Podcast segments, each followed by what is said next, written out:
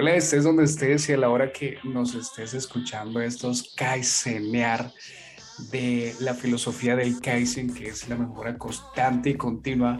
Recuerda que el objetivo es que hoy hagamos que sea mejor que ayer y mañana que sea mejor que el día de hoy. Hoy tengo una invitada muy especial y el tema realmente es bastante especial.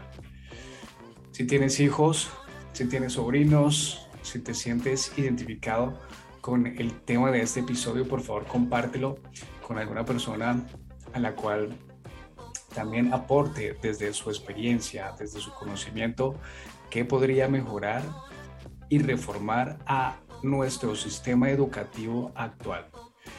¿Qué vamos a hablar hoy? ¿Cuáles son los temas principales? Uno, hablaremos un poco del sistema educativo actual, hablaremos de la ruptura del viejo paradigma que nos hace pensar que nosotros solamente podremos triunfar teniendo un título universitario. Ese es un paradigma que pretendemos llevar a la luz para empezar a romper y que tú tengas la seguridad que no necesitas un título, necesitas adquirir unas habilidades y talentos, por supuesto, pero no necesariamente ese título universitario. El segmento número 3 estará enfocado en la importancia de que en el sistema educativo para nuestros hijos hayan asignaturas tan importantes como la gestión emocional, comprender, conocer nuestras emociones, regularlas, saber por qué están, para qué están, saber por qué es importante sentirlas, aprender de técnicas tan importantes como lo puede ser la meditación, el mindfulness, aprender de hecho a respirar con ejercicios de pranayama que aunque no los vamos a mencionar, pues pueden aparecer ahí en el tema. Aprender a tener esa conexión con la naturaleza. Y el segmento número cuatro, hablaremos de esos soft skills que son importantes en este momento desarrollar. Independientemente si tú no las tienes, es importante que empieces a desarrollar esos talentos y esas habilidades. Bueno, pero ¿quién es nuestra invitada? Ella es un alma imparable. ¿Qué es un alma imparable? Es una mentalidad. No solamente es una palabra bonita, sino que es una mentalidad que se acompaña con acciones. Ahorita la vas a conocer. Ella es una buscadora de constantemente respuestas. El amor es la bandera que, que ella lleva sujetada. Ella se graduó en trabajo social y tiene un máster en psicoterapia y psicología clínica. Entre otros cursos relacionados con el autoconocimiento, con el desarrollo personal, con la espiritualidad. A ella, al igual que a mí y al igual que a ti que estás escuchando el Kaizen, nos encanta aprender constantemente y a ella en especial enseñar porque es su pasión. Su pasión es enseñar, es compartir. Damos la bienvenida con todo el gusto desde Colombia. Karina, que te encuentras en España, ¿cómo estás? Muy buenas noches, ¿verdad? Muy buenas noches, muy buenas noches, encantada de estar aquí. Mm, mil gracias, Diego, por, por invitarme a, a, este maravilloso espacio de, de crecimiento, de aprendizaje. Muchísimas gracias. Muchas gracias a ti, Karina, porque tú vienes a darnos una información muy importante disruptiva además, porque como es eso de que yo no necesito de un título universitario para triunfar, para que me vaya bien en la vida, bueno, eso será lo que vamos a tocar en el segmento número dos. ¿Listo? Por ahora arranquemos hablando de el sistema educativo actual. Y aquí hay algo muy interesante porque vamos a tener varias perspectivas. Uno, tú como profesional que estás precisamente como abanderada, que estás de pie junto con tus estudiantes y desde mi perspectiva como padre y también como un estudiante que lo fui hace bastantes años. Así que empecemos hablando del el sistema educativo actual. Por supuesto.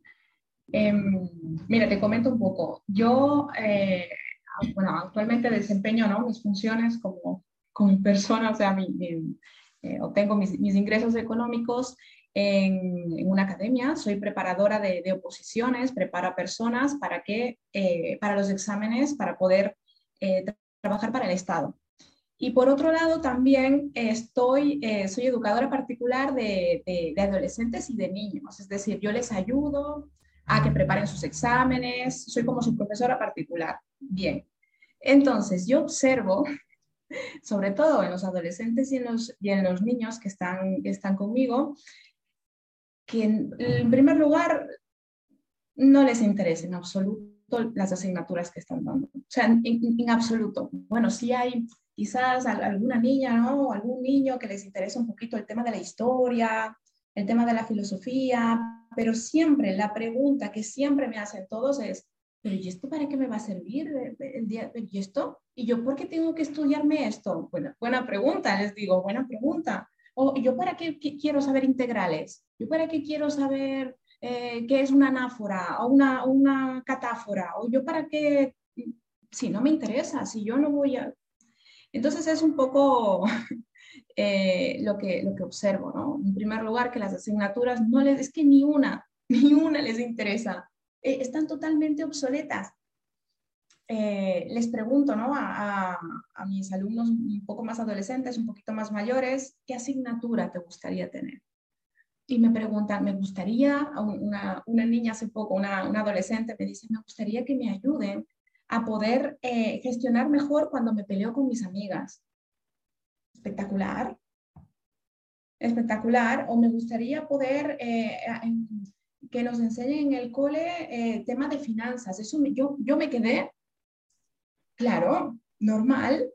Son cosas que, que, son servibles, que les van a servir, pero no se enseñan. Sé, ¿tú qué opinas? Aquí viene mi punto de vista, que además es disruptivo, además es un poco radical. Esa es una gran pregunta. ¿Para qué me va a servir esto a mí cuando yo esté adulto, cuando esté mucho mayor? ¿Será que en algún momento, si por supuesto estoy en etapa de conocimiento en mi vida y muy probablemente no sepa mi propósito de vida, entonces el primer paso que voy a dar, según cómo haya sido educado mentalmente, si como empresario o finalmente como empleado, cualquiera de las que elijas está bien, tú en el camino irás encontrando tu propósito y lo harás a través de experiencias que vayas teniendo. Pero la primera pregunta es, ¿esto que me estás enseñando para qué me sirve? ¿Será que cuando yo vaya a presentar una hoja de vida a mí me irán a hacer esa cantidad de preguntas? ¿Será que me preguntarán algo de geografía? ¿Será que estará relacionado con algo de matemáticas? Por supuesto, hay materias que son importantes según la especificidad de lo que yo me vaya a centrar.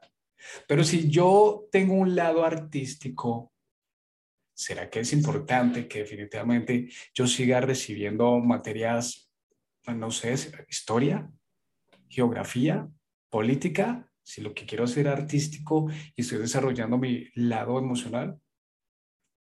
Como lo decías, Karina, ¿qué hubiese pasado si a nosotros nos hubiesen educado precisamente con esa habilidad de resolución de conflictos? ¡Wow!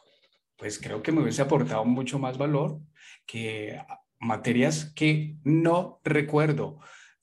11 años académicos sentados escuchando a un profesor, alguno que otro maestro, porque acá hay una diferencia grandísima entre un profesor quien está frente a unos estudiantes a los cuales tiene que tolerarlos, pero que a lo mejor no hace su profesión con ese gusto, con esa pasión. Y está el maestro que lo hace con cariño y deja un impacto en sus alumnos. Y entonces volvemos al profesor. 11 años sentado enfrente de un profesor diciéndome lo que a él le habían dicho que dijera, pero esto finalmente no me aportó absolutamente nada y llegué yo de adulto, empecé a encontrarme con la vida, empecé a darme unos golpes que infortunadamente nadie me enseñó cómo solucionarlos. Y llegó una edad actual donde necesito empezar a hacer unos trabajos de sanación, de perdón, que es precisamente lo que vamos a hablar en el segmento número 3. Así que entonces, Karina, llegamos al segmento número 2. Ruptura del viejo paradigma, de tener un título universitario, esto me garantiza a mí la felicidad, me garantiza la tranquilidad, me garantiza el éxito en mi profesión, en mi desarrollo personal. Claro, por supuesto, venimos ya nuestros padres o quizás en el caso de, mi hermano mayor que tiene treinta y pico años, sí era importante, ¿no? Nuestros padres era la panacea tener un título universitario. De hecho, mis padres se esforzaron mucho para, para poder darme mis estudios porque ellos tenían la firme convicción de que si su hija eh, era, era licenciada, graduada, lo que sea, ya está, ya está.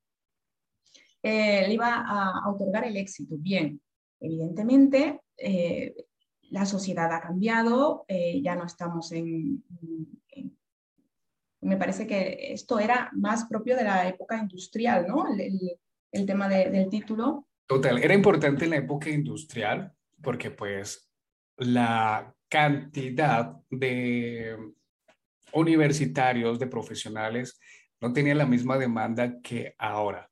Y para ese momento sí era sumamente importante porque tener ese puesto pues aseguraba o tener ese cargo, ese, ese título universitario pues aseguraba una, una carrera mucho más extensa en la empresa. Pero ya ahora, en el 2022 y de aquí en adelante, todo sigue cambiando efectivamente hay un, exceso ¿no? de licenciados, hay un exceso de, graduados, un exceso de ingenieros. Entonces, eh, tener un título no te garantiza tener una seguridad económica. mira, sin ir más lejos, yo no ejerzo de trabajadora social. Yo soy, yo, yo, eh, la vida ha querido, y yo también, ¿no? por mi decisión, enseñar que no tiene, no tiene mucho que ver, no tiene mucho que ver con lo que yo estudié. Y aún así me gano la vida de ello y me apasiona y he encontrado mi, mi, mi propósito en ello. Así que no he tenido que estudiar magisterio, ni, ni, soy, ni estudié eh, eso, pues, profesora. Y tienes algo muy importante. Es que aunque no lo estudiaste, aunque no fue lo que te enfocaste, eres feliz y te apasiona lo que haces. Ay, claro, por supuesto.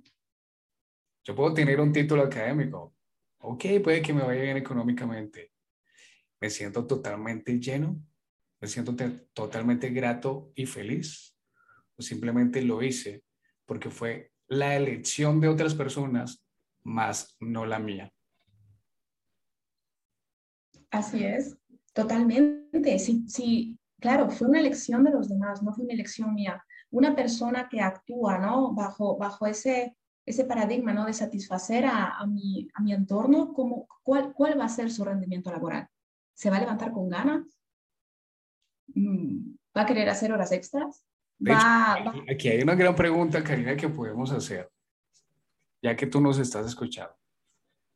Ok, y te felicitamos porque lograste ese título y nos alegra bastante. Igual si no lo, no lo tienes, no hay ningún inconveniente. Ya te vas a dar cuenta ahorita de lo que puedes desarrollar.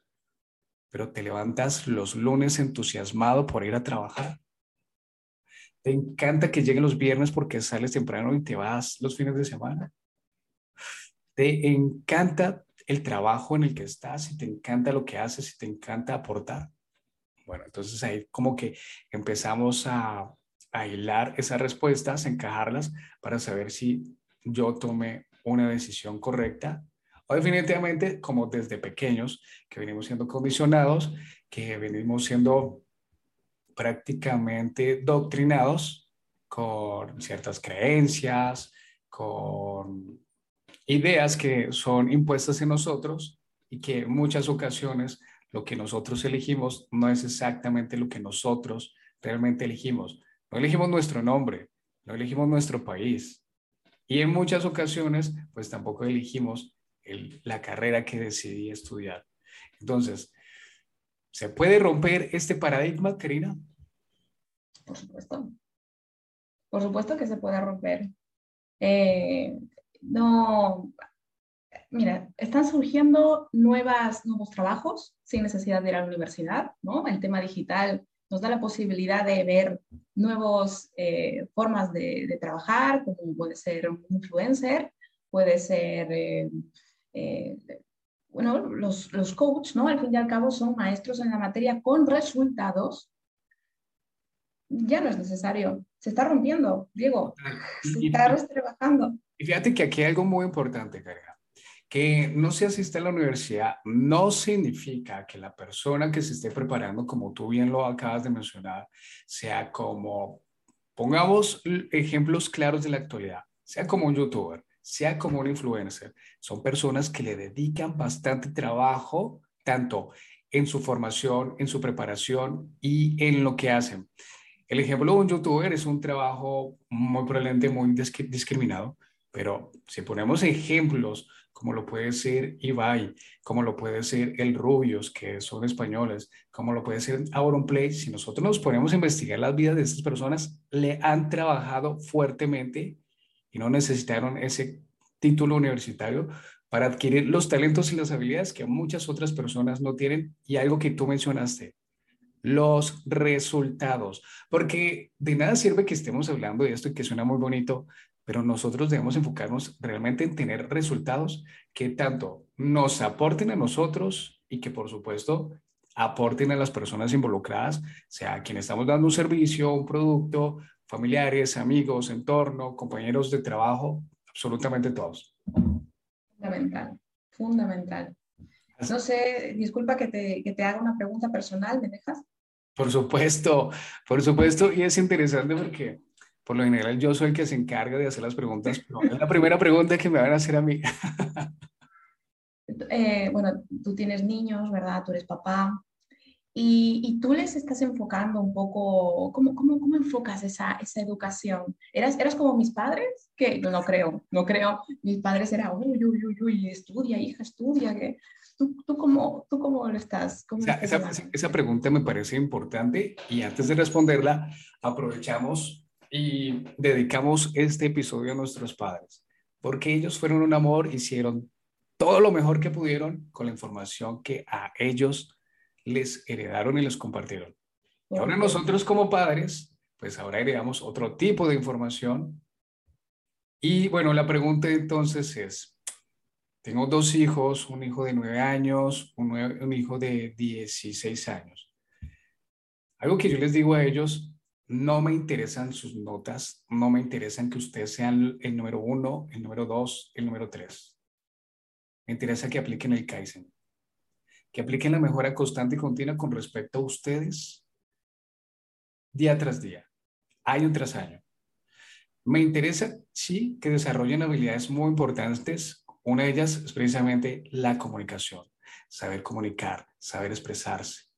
Mira, uno de los temores más grandes que tenemos todas las personas todas no, perdón, que tienen, tenemos muchas personas, es precisamente hablar ante un grupo de personas, atrás de una cámara.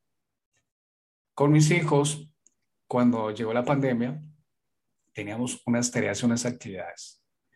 Uno, compartíamos horas especiales como la hora del almuerzo y la hora de la cena. ¿Y qué hacíamos en la hora del almuerzo?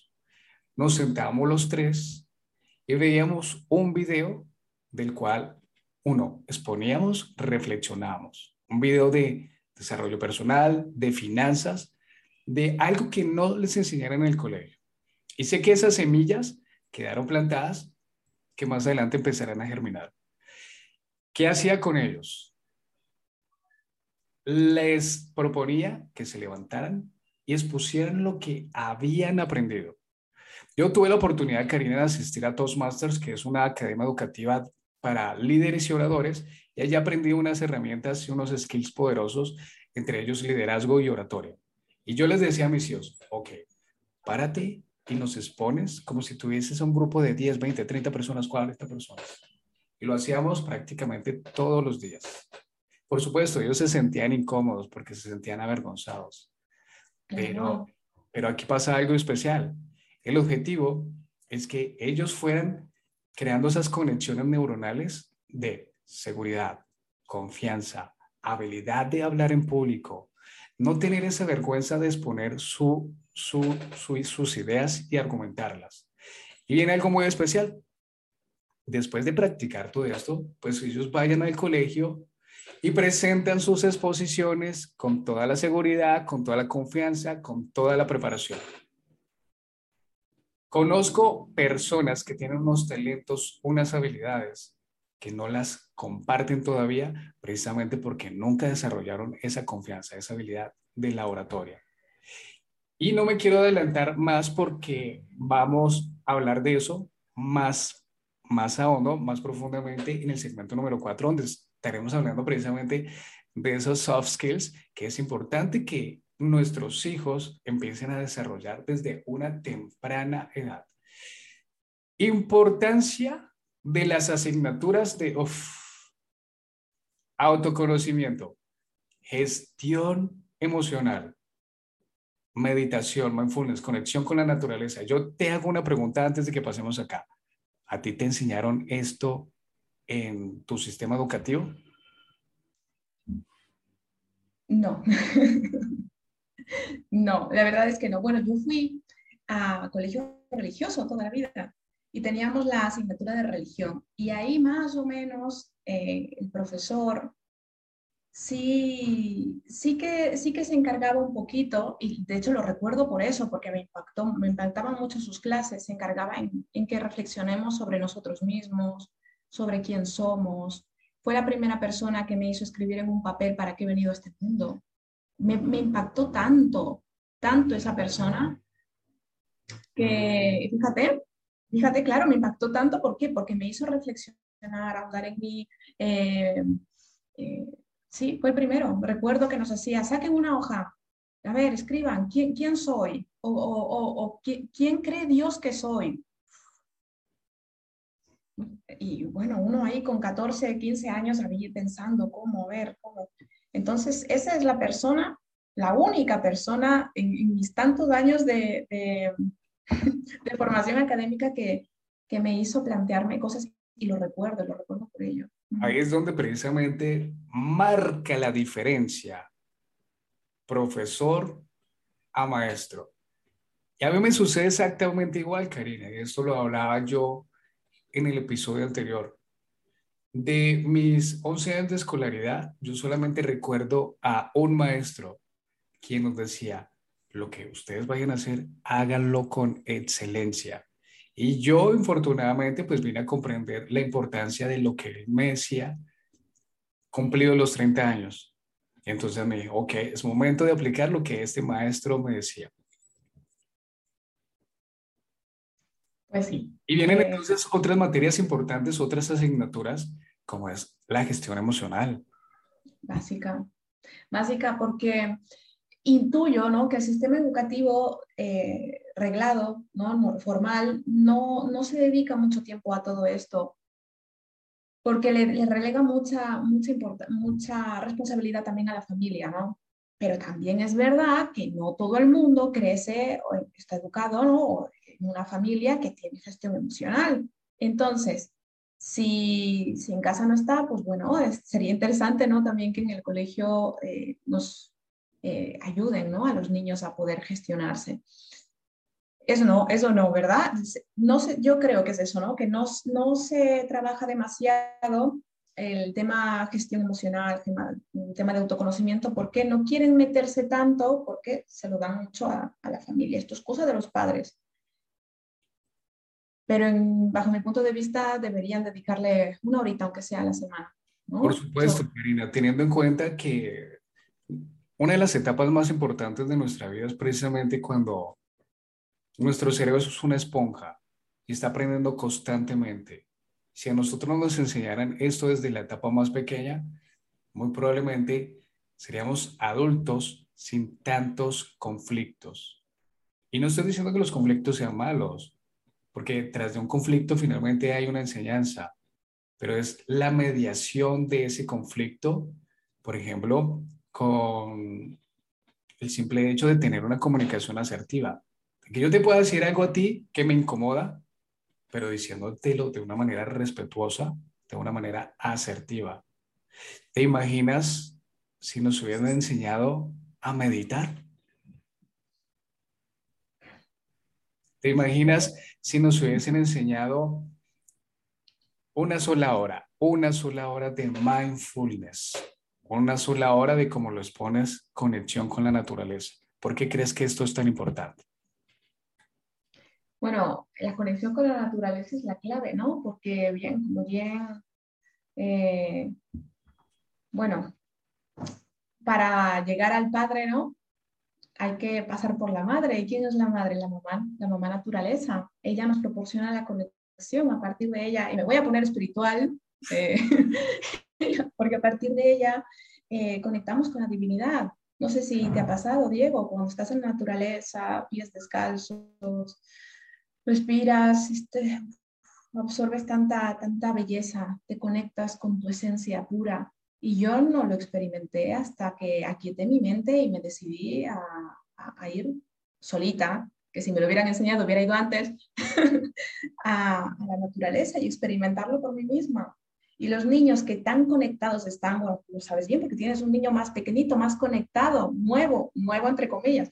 Eh, eh, seguro, seguro que él se maravilla con las plantas, con los animales, tiene una conexión. Entonces, imagínate si, si se estimula eso, se estimula, que, que, que conecten con, con con el pasar de, de, de, de, la savia de las hojas de los árboles, que abracen los árboles, que se conecten con el agua. Bueno, bueno, sería, sería otra, tendríamos otra energía a la hora de, relacionarnos con las personas.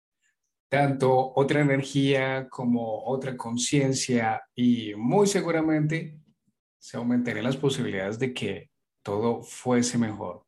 Pero ¿qué es mejor? Bueno, mejor en relaciones con las demás personas, mejor en la relación con mi pareja, mejor en la relación con mis compañeros, mejor en la relación con nosotros mismos. Si nos hubiesen impactado con esas asignaturas que vale la pena recordarlas nuevamente. Gestión de las emociones, saber identificar, saber sentir, saber soltar, saber liberar esa emoción, comprender de dónde viene, para qué tenía que sentirla yo y qué tenía que aprender yo de eso que me está sucediendo. Y viene la meditación, una práctica bella en la que me permito sentir, vivir el momento aquí presente. Y cuando hablo de meditación en lo personal, no me refiero que tengamos que estar sentados como Buda durante horas, días, simplemente con permitirnos conectar 5 o 10 minutos, desconectar con el exterior para conectar con nosotros mismos en el interior. Que por salud y por bienestar, además lo podemos acompañar de técnicas de pranayama que tienen unos beneficios para el fortalecimiento de nuestro sistema inmunológico, nuestra salud y nuestro bienestar. Y qué complemento que es la conexión con la naturaleza, con los animales, Tú hablabas de, mencionabas ahora a mi hijo, él tiene nueve años, él ve un perro en la calle, él ve un gato en la calle, él ve un animal en la calle y lo primero que hace es ir a saludarlo, ir a acariciarlo. Ahí tenemos esa conexión. Por ejemplo, un trabajo que yo hago de conexión con mis hijos, que no les gusta, es que por lo general a inicio de año yo los llevo a que vayamos a emprender hacia una montaña, a subir. Ellos me detestan ese día, pero sé que se van a acordar de mí 10, 20 años después. Wow, mi papá me llevó a esa montaña cuando yo tenía esta edad y recuerdo este paisaje. Entonces hay que todas estas memorias. Bueno, Karina, pasamos entonces a algo muy importante para complementar la pregunta que me hacías con respecto a cómo educo yo a mis hijos, qué, qué les inculco, qué les exijo, y son esos soft skills esas habilidades blandas, esas habilidades sociales que son tan importantes y que a hoy son de mayor relevancia en muchos puestos laborales. Tengo un episodio que se llama las soft skills más buscadas después del COVID-19. Los invito a que vayan y lo escuchen, donde se habla precisamente con más profundidad de lo que vamos a hacer ahora. Karina, vamos a ir a tomarnos un, bueno, yo voy a llenar este vaso con agua, hacemos una pausa activa y retornamos. ¿Listo?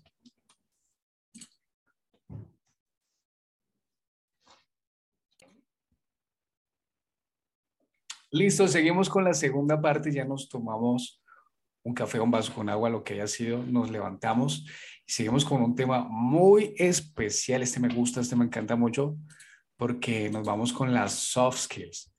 Yo quiero que tú comprendas las soft skills desde el punto de vista que te lo voy a explicar. Quiero que recuerdes esas series, si tú eres millennial como yo, donde veamos Power Rangers o si te gustan los videojuegos. Entonces, imagínate un personaje, imagínate el avatar. Y ese avatar tú lo vas volviendo más fuerte más hábil a medida que le vas añadiendo implementos, que le vas añadiendo conocimientos que vas adquiriendo mediante vas jugando.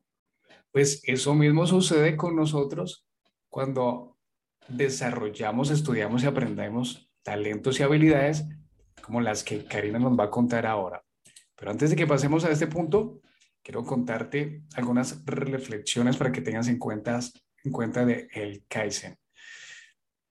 Tienes que ser responsable.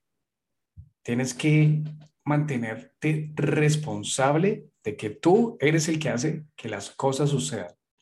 Así que haz lo posible de trabajar tus emociones, siente tus emociones positivas, negativas, pero mantente emociones especialmente positivas. Tú eres el total responsable del cambio que deseas.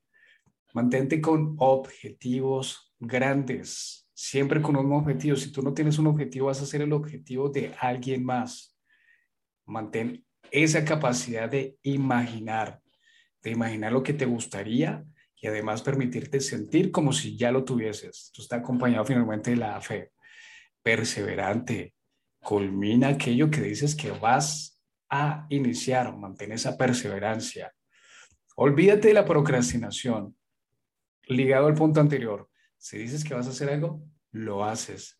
Y tienes que trabajar con estrategias para no distraerte. Mantén tu atención enfocada en lo que sí quieres. Orden y limpieza que va muy relacionado con el método Lean. Es importante que mantengas el orden, la limpieza en tu hogar. Y acá, mira, en tu mente. Trabaja tu ritmo, no te compares con nadie más. Pero que no te compares y que trabajes a tu ritmo no significa que vayas a jugar a la pasividad. Al contrario, tienes que jugar a la ofensiva, tienes que ir a ganar. Premia tu objetivo cuando lo cumplas. Premiate sea el objetivo por el cual estés trabajando, premiate, invítate a un café, invítate a una salida, o haz un plan con tus amigos, como sea, y sé un agente de cambio que inspira a las demás personas, no que condiciona, porque cada persona hace su cambio cuando desee. Y si tú le puedes aportar a esa persona, pues esa persona te lo pedirá. Pero tú puedes ser un agente de inspiración por el cambio que vas teniendo. Ahora sí, pasemos a hablar de esas skills, Karina. Bueno, recogiendo un poco lo que decías anteriormente de, eh, de cómo, qué es lo que tú pues intentas em, enseñar o, sí, enseñar a tus, a tus hijos, que el tema de las notas pues no le das tanta importancia, ¿no? Pero eh, incides mucho en, en, la mejora constante, ¿no? En la mentalidad Kaizen en ellos. Y, me, encantó esto que dijiste, ¿no? Yo les, eh, yo les enseño oratoria, oratoria y todo lo que conlleva ser un buen orador, ¿no? Esa seguridad, ese control de, tus palabras, de tu, de tu, de tu gesticulación, ¿cómo se llama esto? Ahora no me viene, ¿cómo se llama? Comunicación no verbal, comunicación no verbal, eso te da, eso da muchísima seguridad. Intuyo que en algún momento de tu vida tú descubriste que eso era oro. Tener ese tipo de habilidades comunicacionales es fundamental. De nada me sirve saberme de memoria la enciclopedia del momento o los libros de marketing o finanzas o lo que sea, si yo no sé expresarlo, si yo no sé cerrar una venta correctamente, si yo no sé venderme, si de nada sirve.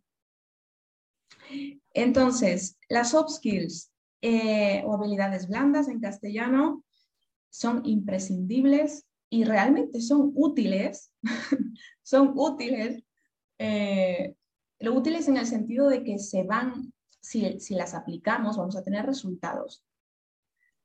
¿Vale? A no ser, eh, no como las matemáticas con el álgebra, por ejemplo, a no ser que seas ingeniero.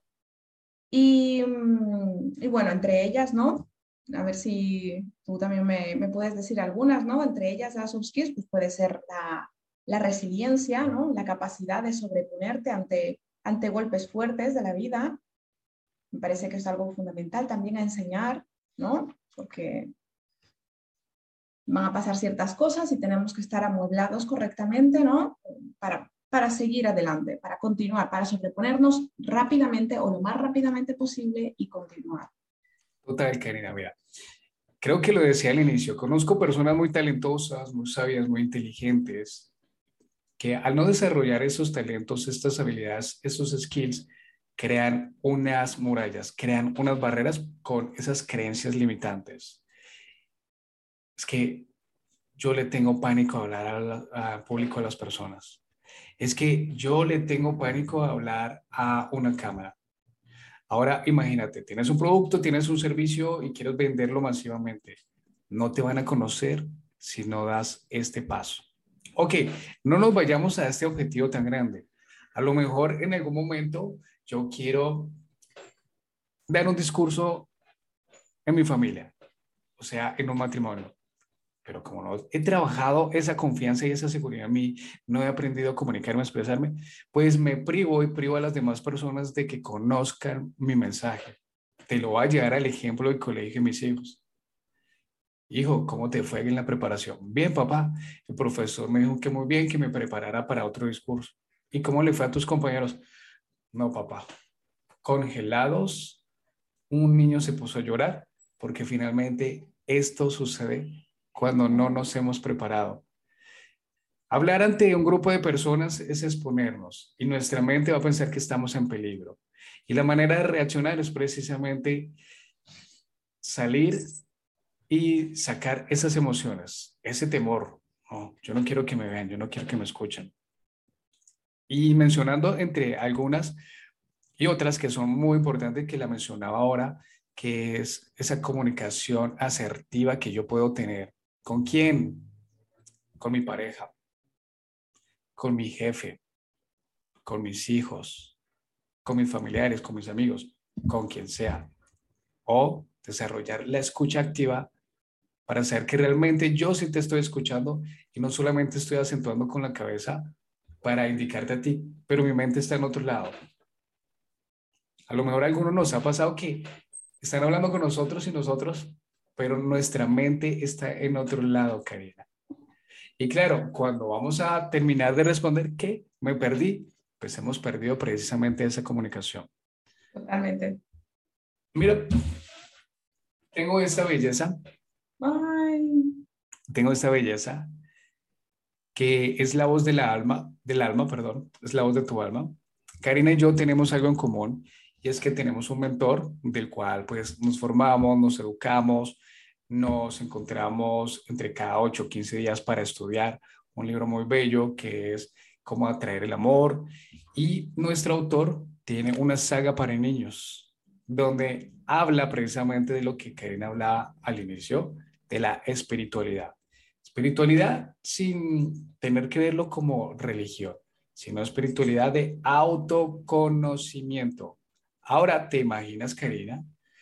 Mi hijo aprendiendo esto desde tan temprana edad, desarrollando sus habilidades comunicacionales, aprendiendo a comunicarse asertivamente, ¿cómo podría proyectarse cuando sea un adulto muy probablemente aumente sus posibilidades de que sea una persona más feliz y exitosa con respecto a quien nunca tuvo este tipo de formación y de educación. ¿Cuál es ese skill que tú trabajas con tus alumnos? ¿Cuál es el que crees que es definitivamente importante? Todos tienen un valor, todos tienen un grado de importancia tremenda pero uno en especial. Mira, trabajo todos, ¿eh? yo no soy una, una, profesora típica, pero en todos, tanto mayores como adultos, me gusta que, que se cuestionen las cosas, que se cuestionen las cosas, que sean curiosos también. Me gusta fomentar la curiosidad, hacerles una pregunta y, y, y plantearles, ¿no? Que la busquen y que me cuenten al día siguiente. La curiosidad me parece algo importantísimo. Em, el compromiso también, que si me dicen o si yo les envío una tarea o yo a mis alumnos más mayores les envío una, mm, cualquier cosa, un test online o cualquier tarea a hacer, que se comprometan y lo hagan, no por mí, sino por ellos. ¿Qué más? Em, el aprendizaje constante, que entiendan que no es el momento de, no, yo ya termino, sobre todo a los adolescentes, ¿no? No, yo ya termino la educación secundaria y ya aquí ya está, porque realmente hay muchos de mis alumnos están quemados, están quemados y quieren salir del sistema. Eh, y les digo que no, eh, eh, tienen que fomentar ese aprendizaje constante, ¿ok? Puedes salir del sistema normal, pero puedes, hay otras, muchísimas otras ramas por las cuales puedes optar y, también les digo, eh, te cuento un secreto, eh, no vas a terminar de ser aprendiz nunca. y entre antes lo tengas presente mucho mejor. Como tú y como yo, supongo, no paramos de aprender. Yo no paro de aprender, yo no paro de formarme, yo no paro de leer y no lo voy a parar de hacer nunca. Y si queremos este, tener, eh, bueno, contribuir mejor, pues tenemos que hacer, llegar a las personas de mejor manera, lo tenemos que hacer. No hay más, no hay de otra. Mira, Karina, si alguno de tus alumnos llegase a, a escuchar esto en la plataforma de Spotify o verlo en YouTube, quiero contarle algo a tus alumnos. Cuando yo salí del colegio cometí el error más grande de mi vida. Fue precisamente dejar de aprender. Pensar que lo que tenía que aprender había aprendido en el colegio y dejé de educarme, dejé de formarme. Durante más de 12 años, nunca cogí un libro. Nunca leí más de tres hojas. Nunca tuve la curiosidad de saber qué era lo que yo quería, saber si me sentía conforme con lo que quería. Nunca me cuestioné. Ese fue mi error más grande. Pero cuando llegó un punto de inflexión donde no toleré más dolor, llegó a mí algo muy importante y es precisamente el aprendizaje, la educación, la formación. Al igual que tú, comparto ese gusto, ese amor por la lectura, por educarnos constantemente. Hay dos, dos capacidades importantes. Uno, que es la capacidad de mantenernos como alumnos constantes aprendiendo, pero no para volvernos eruditos y llenarnos de información y retenerla y guardarla y ser el que mejor palabras utiliza y se expresa. No, al contrario, es para tomar esas habilidades, esos talentos que yo voy desarrollando, ponerlas en pro del servicio de lo que hago y de las personas involucradas. Y dos, que es la voluntad para aceptar el cambio que viene precisamente de cuestionarme, hoy creo que esto que estaba haciendo no era así, aquí tengo que hacer un cambio, tengo que girarme por acá porque como iba en esta dirección, no es así. Así que si tus alumnos llegan a escuchar este episodio, chicos, nunca, nunca dejen de seguir aprendiendo. Nunca dejen de tener un libro a la mano no solamente para entretenimiento, sino para transformación. Nuestro mentor, algo que nos ha inculcado es que nuestra mente es renovada, es transformada por la renovación de nuestros pensamientos. ¿Y quién lo hace? Un mentor que ya tuvo resultados y que lo plasmó en unas palabras en un libro. Así que chicos, sigan estudiando, por favor. Karina, vamos a finalizar esta entrevista con una última, bueno, esta nos pregunta, esta es recomendación. Pero antes de que nos des esa recomendación, que ahorita te voy a decir de qué se trata la recomendación, cuéntanos en dónde te encontramos, en dónde estás, qué haces. Cuéntanos, por favor. Me pueden encontrar en redes, no, me pueden encontrar en Instagram como Karina A. Saltos. Y ahí estoy compartiendo contenido de crecimiento personal, hago también directos, de temas eh, de índole a nivel relacional, de índole a nivel también, eh, temas pues que bajo mi punto de vista eh, quizás están menos, menos tocados. Entonces, pues ahí, ahí estoy charlando y teniendo una, una buena conversación que, que, pues, que aporte, ¿no? Entonces ahí me pueden encontrar, todos son bienvenidos y ahí estoy. Ahora viene la recomendación. ¿Qué podrías recomendar a la persona que vea este video o que escuche este podcast? Y fíjate que tu recomendación puede ser Uy, chicos, les recomiendo esta heladería, la cual visité la semana pasada. Venden unos helados deliciosos. Sea porque vas a recomendar un restaurante, sea porque vas a recomendar tu almacén de ropa favorito, sea porque vas a recomendar una marca, sea porque vas a recomendar una bebida, sea porque vas a recomendar un libro, un mentor, lo que quieras recomendar. Ay, qué bueno, me encanta esto. Miren, si yo tuviera que recomendar algo, recomendaría sin duda alguna que se conozcan, que se conozcan y sanen sanen sin miedo, que ahonden en lo más profundo de su ser y que escarben. No hay nada más sanador, más liberador y algo que aterre más que limpiar todas las sombras que podemos tener. Y, y, bueno, ¿no? Quizás la persona que me esté escuchando puede que no le resuene, pero para la persona que sí me esté escuchando y le resuene, adelante, vayan con todo, no tengan miedo. Yo sé, yo sé que, puede, ay, es que no, hay, hay, hay cosas que quizás no queremos ver, no queremos enfrentarnos, pero lo más sanador es ahondar, ir a la parte más oscura, ver todo eso y empezar a limpiar con mucho, mucho, mucho amor. Entonces, pues eso, abogaría por esa recomendación, que sanen, que sanemos, que nos conozcamos, que nos amemos, que nos perdonemos y que perdonemos, vivamos en paz.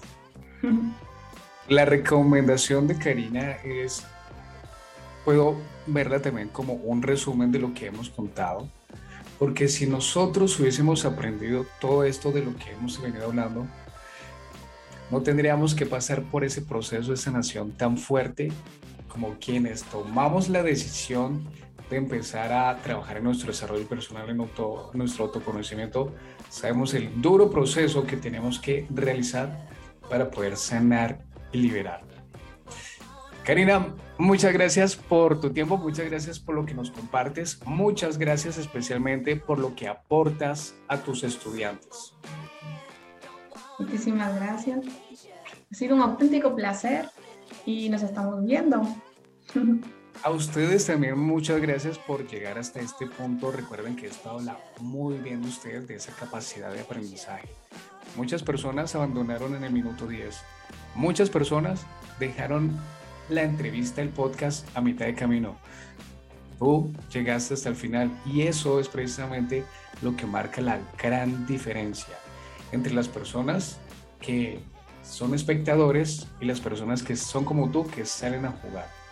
Si te gustó, por favor, déjanos un comentario, compártelo con alguien a quien creas que le pueda aportar y que le pueda ayudar esta información. Nos veremos en una próxima entrega